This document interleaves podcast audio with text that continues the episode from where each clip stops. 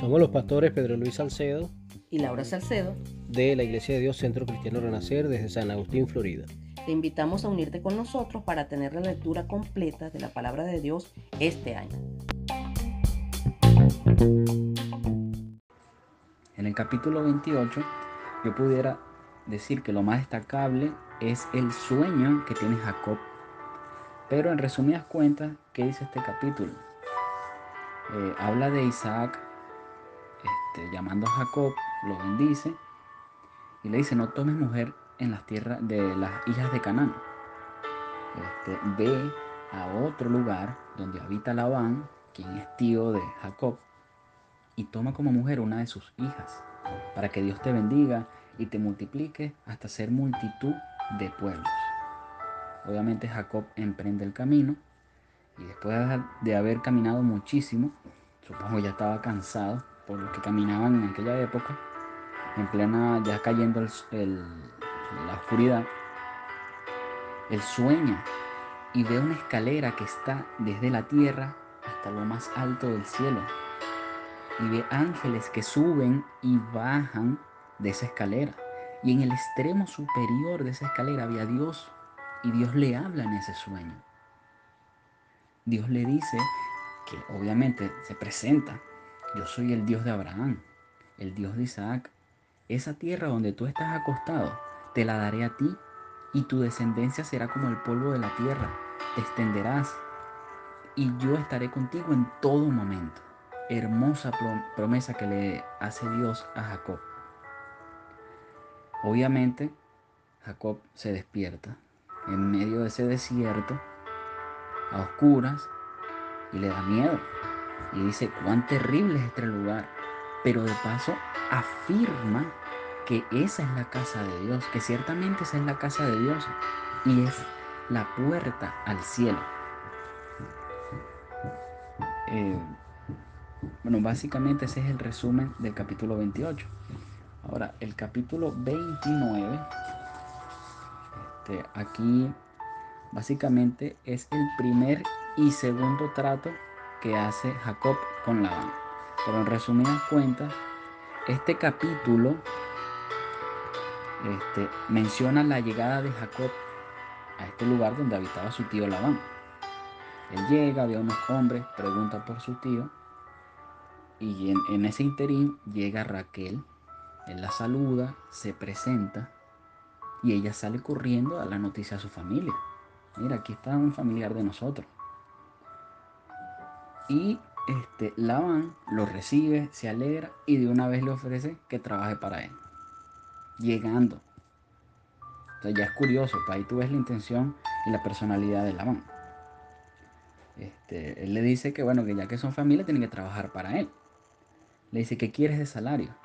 Pero como Jacob vio que Raquel era muy hermosa y su objetivo en ese momento era llegar para allá y, obtener una mujer, si se le pudiera decir de esa manera, conseguir una mujer, él pide como salario, por siete años de trabajo, pide a Raquel. Y Labán acepta el trato, él trabaja por siete años y cumplido los siete años reclama su salario. Este, Labán hace una fiesta, todos este, están ahí celebrando. Y en la noche, supongo que habían bebido algo de, vino. Este, él le lleva a Lea, que es su hija mayor. Y en la mañana, cuando Jacob se da cuenta que no era lo que él esperaba, obviamente se pone furioso y va hacia Labán. Le exige este, una respuesta y una solución. Y Labán Obviamente un zorro viejo le dice, no, mira, no es justo y aquí no practicamos esa costumbre de dar primero la menor antes que la mayor. Trabaja por mí otra vez otros siete años y yo te daré a la menor. Lo cierto es que este hombre decente acepta de nuevo y este, obtiene a Raquel. Bueno, en este capítulo también habla que Raquel era estéril y que Lea este, fue bendecida y empezó a procrear lo cual da a entender porque aquí el, escrito da a entender que Lea era como la más fea de la familia.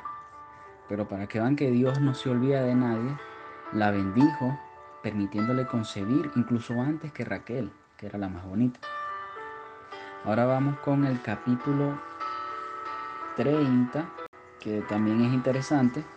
Este, primero vemos este, la múltiple descendencia que empieza a tener Jacob, eh, que era básicamente la promesa de Dios. Pues tiene hijos de Lea, tiene hijos no directamente al principio del capítulo de Raquel, pero Raquel da a su sierva para que pueda tener hijos. Y tiene hijos de la sierva de Raquel. Después tiene hijos de la sierva de Lea. Y después tiene hijos de Raquel. Lo cual da a entender que quizás nosotros tenemos en mente una promesa que Dios nos ha dado, pero no sabemos cómo puede ocurrir. Y fíjense el desenlace aquí de toda la descendencia de Jacob. Encontramos también el tercer trato de Labán con Jacob. Pues Jacob ya cansado de tanto trabajar por Labán, por su suegro, tío y suegro, le dice que bueno, ya quiere irse y trabajar por él, por su casa, por su familia. Labán obviamente no es tonto y él reconoce que Dios está con Jacob y que desde que llegó Jacob, pues Dios lo ha bendecido y ha multiplicado, porque todo lo que hace Jacob se multiplica y funciona y todo sale a la perfección y tiene éxito.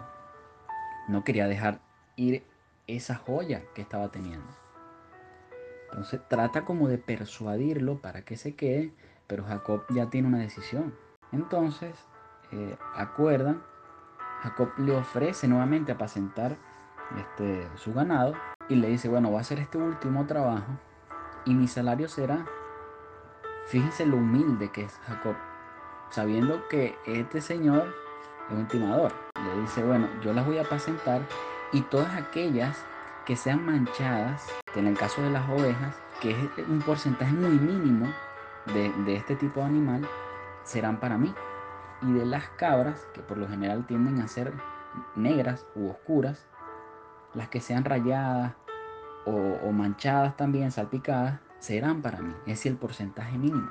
Y obviamente la van, o sea, ve que la balanza está en su favor, accede de esta manera, pero como no quiere perder de todo, ni siquiera dejarle una ovejita manchada, él eh, divide el ganado y agarra todas las probabilidades de Jacob, todas las que eh, son manchadas, las separa y se las deja al cuidado de sus hijos y solo solo deja las ovejas y las cabras que son puras 100% del color original de su raza. Obviamente Jacob ve esto, pero es una persona diligente, es una persona respetuosa, es una persona trabajadora y deposita su confianza en Dios. Él sigue este, apacentando el ganado de Labán bajo toda una estrategia que diseñó, pero no voy a explicarla tanto para no extenderme. Dios le hace multiplicar el ganado y de esas que tenían ahí cuya probabilidad era mínima, Dios concebió muchísimas, imagínense, se me erizó la piel diciendo esto, concebió muchísimas cabras y ovejas salpicadas y manchadas, lo cual era una probabilidad muy baja. Entonces, en resumen, ¿qué veo yo? Quizás Jacob no era muy maduro para hacer negocios como lo era su tío Labán. Y Labán pensaba que podía aprovecharse de la inmadurez de Jacob. Pero lo que él no sabía era que él no estaba haciendo negocios con Jacob, estaba haciendo negocios con Dios. Y al final del día, Dios tiene el control de todo. Entonces fíjese, él pensaba que podía estafar a Jacob dándole primero la hija mayor y después a la menor para tener más, más años de trabajo de Jacob pero todo esto fue un plan de Dios, pues de esta manera permite que Jacob tenga una descendencia más grande que solo teniendo una esposa.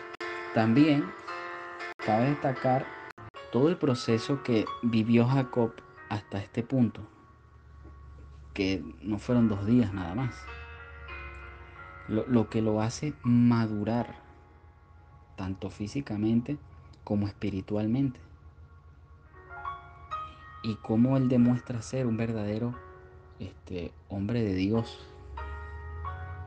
Y cómo a pesar de, de todo lo que su tío Labán este, intentó hacerle, él aún así era un hombre honrado y confiado en Dios.